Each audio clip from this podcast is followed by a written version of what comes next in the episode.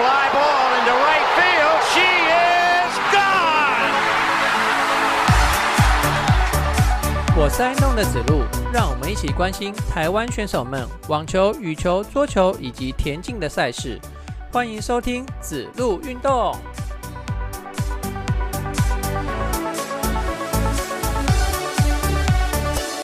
欢迎收听子路运动第八集节目，我是爱弄的子路。那这一集节目开始啊，我现在讲一下，我昨天晚上看那个东森新闻台，他在播网球的混双金牌战哦，是我们台湾对上大陆的比赛哦。哦，那东森实在是有点没诚意哦，那么晚才播，而且这个局跟局中间的休息时间呢？哦，他插安插了好多的广告，哦，那时间拉得很长，看完都快一点了，害我今天精没有什么精神哦。好啦，那我们今天节目就从四大运来开始啦哦。那四大运比赛到今天礼拜一，哎，好像是对，今天礼拜一是最后一天嘛哦。那我们中华台北队，我们总共拿到了九面金牌、十六面银牌，还有十九面的铜牌，这还未包含呃我们在羽球有一金一银会进账哦。那所以再把那两面奖牌加进去的话，我们应该就会有十面的金牌跟十七面的银牌，还有十九面的铜牌，总共有四十六面的奖牌哦。好，呃，这个参加的选手项目非常的多啊。那我这边呢就讲，呃，我节目呃常常在应该说我节目的主轴的几项运动啦。就是田径、网球、羽球以及桌球的部分，这四项运动的部分了哈。好，那我们先从田径的部分来开始啦。今年的台湾男子田径界啊，有突破了两个古老的全国纪录哈。哦，那都是保持了二十几年的全国纪录哈。一个呢是跳远，在指路运动的第五集节目里面有介绍过，林玉堂这位选手呢，他在二零二三年的亚洲田径锦标赛跳出了。八米四零的成绩，那成为新的全国纪录保持人。那另外一项纪录呢，就是现在要讲的，在二零二一年成都市大运的比赛。诶二零二一年，今年不是二零二三年吗？没错哦，是二零二一年成都市大运哦。这个比较奇怪的一点，就是因为疫情的影响啦。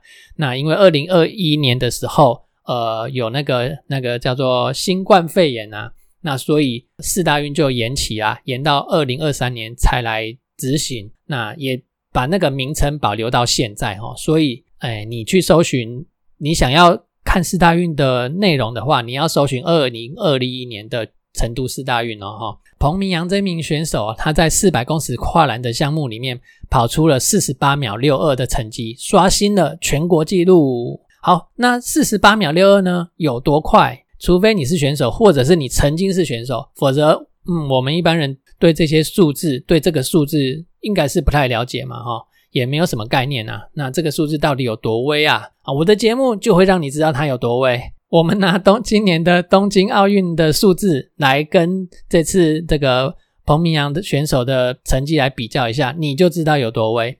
东京奥运四百公尺跨栏的选手，第三名拿铜牌的是阿尔及利亚选手，他的成绩是四十八秒八三。我们刚刚讲彭明阳的成绩呢是四十八秒六二，也就是说，彭明阳如果在明年的巴黎奥运同样跑出了四十八秒这名四十八秒六二这个成绩，他有机会夺牌哦。而且明年的巴黎奥运还有一年嘛，彭明阳还有机会再进步哦。好，反正一切就在于选手的调整啊。那希望我们希望他可以再进步，然后明年冲击一下奖牌。哦，要在田径里面拿，哎不，要在奥运里面拿到田径的奖牌，这是非常非常困难的。我们开始期待了，开始期待这两位选手啊，彭明阳以及刚刚讲的跳远的林玉堂这两名选手，希望我真的可以让我们看到我们的田径选手在奥运殿堂上面夺牌。好，那这次的除了这个四百公尺跨栏以外，其他的项目哦也有一些好成绩啊，主要就是跳高跟跳远这两个项目不得了哦。那这两个项目的成绩呢，都比预期还要好。我们就来看一下这两个项目的结果。首先是男子跳高的部分，因为它是先执行的项目哈。呃，男子跳高银包铜，拿到银牌的是傅兆璇，拿到铜牌的是蔡维志。他们同样跳出两公尺二零的成绩，但是因为成功的那个顺序不一样，就是他有第几跳第几跳的成功顺序嘛哈。因为成功顺序不一样，导致他们两个人的奖牌不一样哦。好，那总之呢，就是一个银牌，一个铜牌。再来，我们看一下男子跳远的部分。男子跳远，银牌的是文华佑，铜牌的呢是林嘉欣。那他们的成绩分别是七公尺八三，两个人都是七公尺八三哦，也是一也是一样，因为顺成功的顺序不一样，所以导致他们的奖牌颜色呢也不一样。好，那以上呢就是这个四大运田径选手的成绩。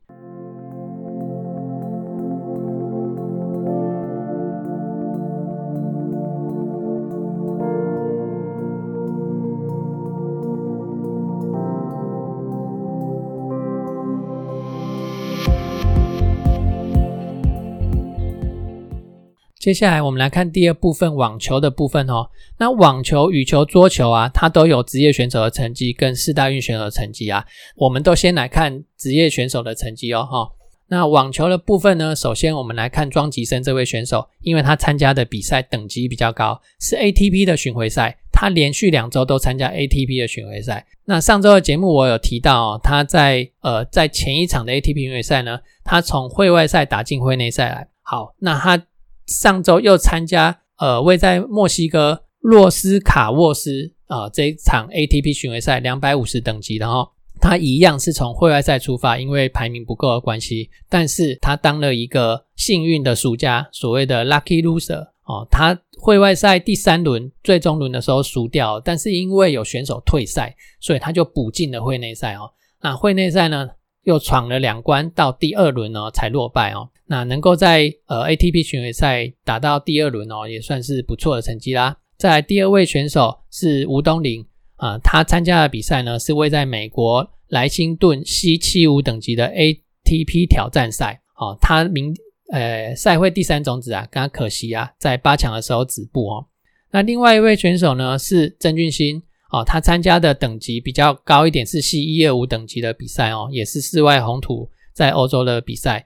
但是因为呃他打的是双打啦，所以就把他的呃赛程哦放在比较后面讲哦，因为我们还是以单打为主嘛。好，那因为他的单打没有办法补进会内哦，所以他就只能打双打啦。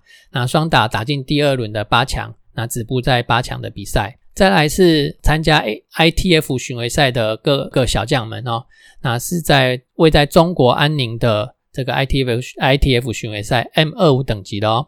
那这场比赛呢，只有李冠毅一位选手从会内赛出发，其他的伊邦硕、徐传恩、吕振宇、苏玉强、陈颖哲以及陈思伟啊，这一二三四五六位选手呢，都从会外赛出发。那只有伊邦硕通过会外赛考验，晋级到会内赛来。李冠毅跟伊邦硕啊，那两位都在会内的第一轮呢就输球啦，没办法继续挺进哈。那另外一位选手呢是。陈冠宇他参加的是位在突尼西亚的莫纳斯提尔站 M 十五等级的比赛，那同样也在会外赛的第一轮的时候落败。再来，我们看一下女子选手部分哦。女子选手只有四位选手有出赛的记录哦。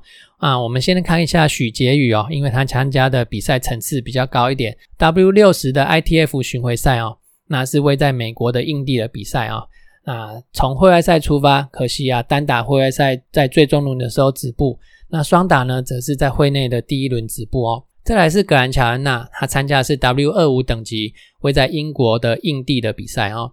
啊，名列第二种子，那可惜啊，也在八强的时候就止步了。那再来是两位选手李雅云跟陈玉云啊，参加的是位在札幌的 W 十五等级的 ITF 巡回赛。那两位选手呢，李雅云是第一种子哦，但是在第一轮哦，嗯，这场比赛没打好就输球哈。那陈玉云呢？呃，会外赛的时候没办法过关。好，那职业选手的部分呢就是这样子。接下来我们来看一下是参加四大运的选手。我们先来看一下名单哦。四大运的选手有男单的黄崇豪和陈瑞，然后参加男双的呢是许玉修和黄崇豪。那另外还有一位选手骆建勋哦，他是属于呃嗯，这要怎么讲？就是算是预备的选手啦。那女单方面呢，呃，则是有梁恩硕跟杨雅一。那女双方面是杨梁恩硕跟吴芳贤。女子的预备选手呢，则是呃，讲讲预备选手好像也怪怪的哦，嗯，但是我也不晓得要怎么去 形容这个，就是前面有选手受伤的时候会才会替他替换上去了哈。她是曹佳怡啊哈，女子的的选手。好，那另外还有一个混双哦，是吴方贤跟许玉修的组合哈。网球这一块呢，呃，我们在男双跟女双还有混双都拿到了金牌哦。那名列第二种子的男单选手黄崇豪，那打到四强哦，也算是铜牌一面呐。因为呃四强以后就不会呃另外再去特别打一个第三名跟第四名出来哦，就是并列第三名啊。但女单的第三种子是杨雅一哦，她拿到银牌，然后。第二种子的梁恩硕呢，则是打到四强哦，拿到铜牌。网球的团体赛呢，他没有在另辟战场来打比赛哦，那是用个人赛的成绩，然后换算成积分，然后再去用积分累加，这样子来看，当成是团体赛的成绩。那因为呃个人成绩的好坏呢，就直接影响到团体赛的成绩嘛？那我刚刚有讲到，我们拿到那么多的奖牌，那么金牌、银牌、铜牌，通通都有了。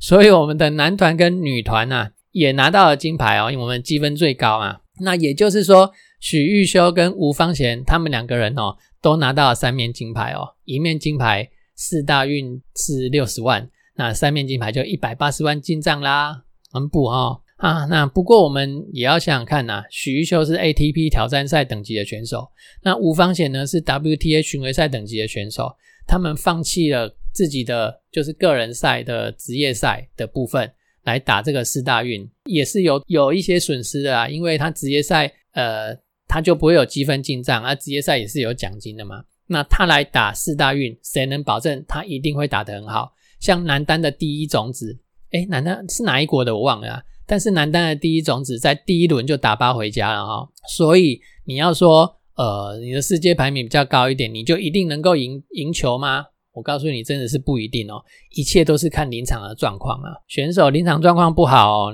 你就算以前的成绩，你的世界排名再怎么显赫都没有用哦。好，那看完网球的部分以后，我们就来看看羽球。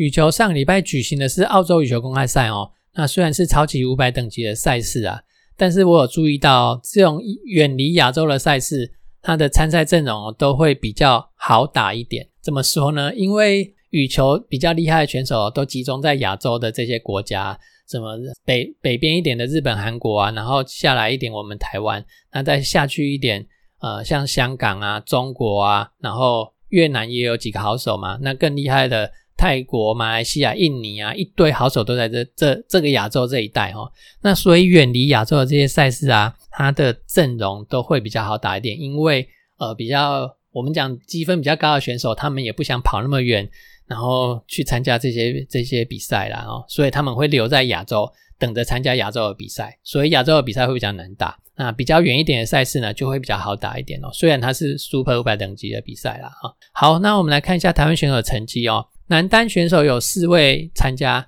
那全数都晋级第二轮哦。在五百赛里面，全数晋级第二轮哦，不是一件很简单的事哈。但是只有一位挺进到第三轮啊。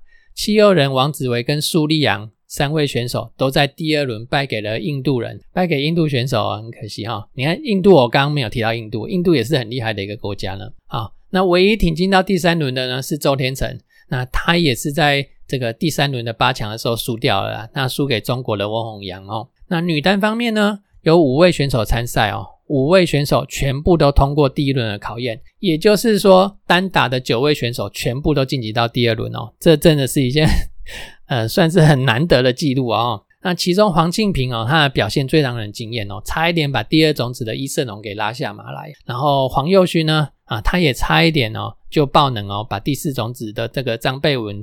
给拉下马来哦，两个人最后两个人没有办法挑战成功了，就止步在第二轮哦。再来是林香缇哦，他第二轮的时候是败给泰国选手，然后梁廷瑜的第二轮呢，则是输给自己人白玉珀。那他们两位呢，也是止步在第二轮。那唯一晋级到第三轮的呢，则是白玉珀，他在八强的时候是输给那个日本的大绝才哦。那就到这边，男女单打最好的成绩就是止步在八强。但是男女单打九名选手全部晋级第二轮超级五百赛的赛事哦，这是一个算是一个记录了吧？我猜。当然这个没有详细的统计啊，我这边没有详细的统计。好，在男双方面呢，那个有五组的好手参赛哦，除了卢明哲跟唐凯威在第一轮败下阵来以外哦，江建伟还有吴宣义在第二轮输给了第一种子印尼的双阿组合，然后邱向杰跟杨明哲呢，则是在第二轮输给了第二种子马来西亚的那个谢淑组合哦，那一组输给第一种子，另外一组输给第二种子。好啦，那这样的输法，呃，也甘愿呐。好，两组的成绩呢，就停留。呃刚刚两组的成绩啊，就停留在第二轮哦，没关系，我们还有羚羊配跟羊肉炉配哈。羚羊配的晋级过程击败了第四种子，羊肉炉的晋级过程呢，它更是打掉了第五种子跟第二种子哈，那就分别来到四强啦。两组人马都来到四强哦，一个在签表上半部，一个在签表的下半部。上半部签表由呃位居世界。第十五名的林洋配对上八号种子南韩的姜敏赫还有徐承宰的这个组合，那明显的林洋配的状态没有前几场好哦，速度是有出来哦，但是失误率高出非常的多哦，最后成绩就停在四强。那下半部的签表呢，则是由世界排名第十六的杨肉如出战三号种子日本的小林宝木组合。那这场比赛呢，我就没有看了哈，那我看到的是最终就是输球啊，也是主止步在四强啊。超级五百赛的赛事打到四强啊，这样成绩也是很漂亮的哦。好，再来是女双啊，女双这边就比较没有什么可以讲了。女双四组人马参赛，刘巧云、汪玉桥，然后许一慧、李子珍、徐雅琴、林婉清、谢佩珊、曾玉琪，那这四个组合全部都在第一轮的时候就败下阵来。那混双的三组人马啊，只有李泽辉跟徐雅琴晋级到第二轮哦。其他的卢明哲、洪恩慈，还有张克启、李子珍呢，也在首轮就败下阵来了。再来是全大运的部分，羽球的全大运部分哦。羽球呢，呃，它有男女的混合团体赛哦，而且哦，羽球在这个团体赛哦夺下了一金。我们来看一下是哪些选手拿下了这面的金牌啊？林俊逸、李佳豪、廖卓福。那如果你常有听我的节目的话，你就会知道这三名选手都是单打的选手啊。叶红卫、跟柏李维还有李方志呢，这三名男选手都是以双打为主的男选手。再来是徐雅琪，哎，我讲错了，许文琪、宋秀云跟董秋彤。那这三名女选手呢，是以单打为主的。然后李嘉欣、邓淳勋还有张静慧，那这三名女选手呢，则是以双打为主。然后恭喜这六。不不止六名啊！恭喜这些选手，拿下了羽球混合团体赛的金牌。好，那相较于网球是用积分制的哦，羽球这边的团体赛它是有需要战场来比赛的哦。我觉得呃这样子比较合理啦，因为你打一场比赛，然后你就可以算在两边的成绩，那这样就有点呃，我比如比如说啦，林俊逸他在团体赛的时候他表现的不错哈，在关键的赛事哦，他都没有软手哦。都把战绩赢下来哦。反观他在个人赛的时候，他就没有打好。那遇到的对手其实呃世界排名也差他很多，但是呃可能是他林俊逸自己没有调整好嘛，就在这个个人赛的八强的时候就输掉了。我要讲的就是说，只要是人哦，你就有这个状况起伏的问题啊。所以你用一场比赛的成的结果拿来当做两种项目的成绩，我觉得这样子就不太公平的啦。两既然是两个项目的比赛，你就要实际打了才知道嘛。我今天打不好，不代表我明天也会打不好哦，对不对？那你看那个叶红卫跟这个李嘉欣，他们在团体赛的时候就没有打好，爆能输球啊。可是他在个人赛的时候就闯进去到金牌战啊，对不对？这就是就是会有状况好坏的这个问题嘛，哈。好啦，那个人赛部分呢，有拿到牌的选手是女单的许文琪，她打进遇到四强哦，拿到铜牌。还有男双的李方志跟博里维哦，那他们也是打到四强哦，拿到了这个铜牌。那呃，李方志跟李方任他们是双胞胎，他们在职业赛的时候都是这样搭的。哦那可是呃，正因为是嗯，不晓得是受伤还是遴选的问题哦，所以这个他们就在四大运的时候拆开了哦，跟那个职业赛部分是不太一样的。好。那其实啊，那个个人赛部分，羽球个人赛部分，还有两个混双组合打到了决赛哦，都是台湾的组合哈，就是叶红卫跟李嘉欣，还有李方志、邓淳勋，嗯，他们的比赛结果我在网络上还没有搜寻到哈。不管怎么样啦，反正就是一个组合是金牌，一个组合是银牌，不管谁金谁银哦，都是台湾的选手，恭喜他们哦。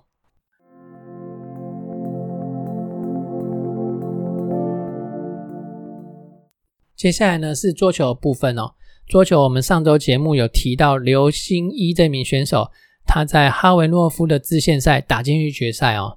那上周的这个利马常规挑战赛呢，也有台湾选手打进去到决赛哦。那我们先来看一下这个利马的常规挑战赛哦，利马在秘鲁哦，秘鲁的一个城市。这场利马站的常规挑战赛呢，它的总奖金是七点五万美元哦，比支线赛二点二点零万美元还要高出三倍多啊。好，那这场那个七点五万美元的常规赛，单打三十二千，双打十六千哦。我们来看一下台湾选手成绩。首先，呃，三个男单选手参赛，有两位选手从户外赛出发，彭王维跟廖正廷两位选手都止步在户外赛。那高承瑞呢，从会内赛出发哦。一路过关斩将啊，都是遇到排名比他高的选手，哦但是他都没在怕的啦。这个十八岁吗？我忘了他是几年次的，九十三年次的，这样是几岁？好啊，闯进去到第五轮的决赛哦，在决赛的时候输给葡萄牙籍三十哎世界排名第三十的选手哦。那虽然这次没有拿到冠军呐，没有拿到金牌啊，没有拿到第一名啊，但是啊，以他的年纪来讲，这只是个开端哦，这绝对不会是终点哦。我相信以后这个常规赛的的这个第一名哦，一定是属于他的。这个男子选手看完之后，我们来看一下女子选手。女子选手女单有五位选手参赛哦，那五位选手里面有四位选手必须从户外赛出发，陈映真跟郑先知哦都在户外赛的时候止步哦。那黄义化跟刘心一呢，则是通过户外赛的考验，跟陈思雨哦一起在会内赛打拼哦。那可惜啊，他们三人都在会会内赛的第一轮的时候就止步了。再来，我们看一下男双，男双只有一个组合哦，高承瑞跟彭王维的组合，在会外赛的第二轮的时候止步。然后女双方面呢，有两个组合，刘刘星一、黄怡桦，还有郑先知、陈映真哦。那这两个组合呢，都打进去到会内赛哦，但是在会内赛的第一轮的时候就落败了啊。混双的部分。廖正廷跟陈思宇的组合在会内赛的第二轮的时候也止步了。好，这场秘鲁的利马战呢，呃，成绩最好的是高承瑞哦，打进遇到决赛拿到亚军。我们恭喜高承瑞选手。最后是四大运桌球选手们的成绩。中国队啊，真是一面高墙，就像晋级的巨人里面的围墙一样啊，又高又厚的哦，实在是很难突破。我们的男子团体还有女子团体啊，最后都是败在中国队的手下。男子团体的成绩呢是拿到银牌哦，非常好哦。那女子团体哦拿到铜牌。那男子团体的成员有黄彦成、杨子怡、李新阳、王承佑、杨家安五个人。然后呃，女子团体的成员有李玉纯、黄玉文、简彤娟、黄瑜杰、黄宇乔五个人。那另外呢，男子的单打项目啊也。拿到一面铜牌哦，啊，铜在那个那个四强战啊，一样是输给输给中国的选手，无法晋级到决赛哦。所以说，中国选手真是一面大墙哦。好，那杨家安选手也在个人项目拿到一面铜牌哦，恭喜杨家安。好，今天我们的节目就到这边啊，谢谢你的收听。如果你对我们节目有任何的批评指教，欢迎留言给我哦。我们下周见，拜拜。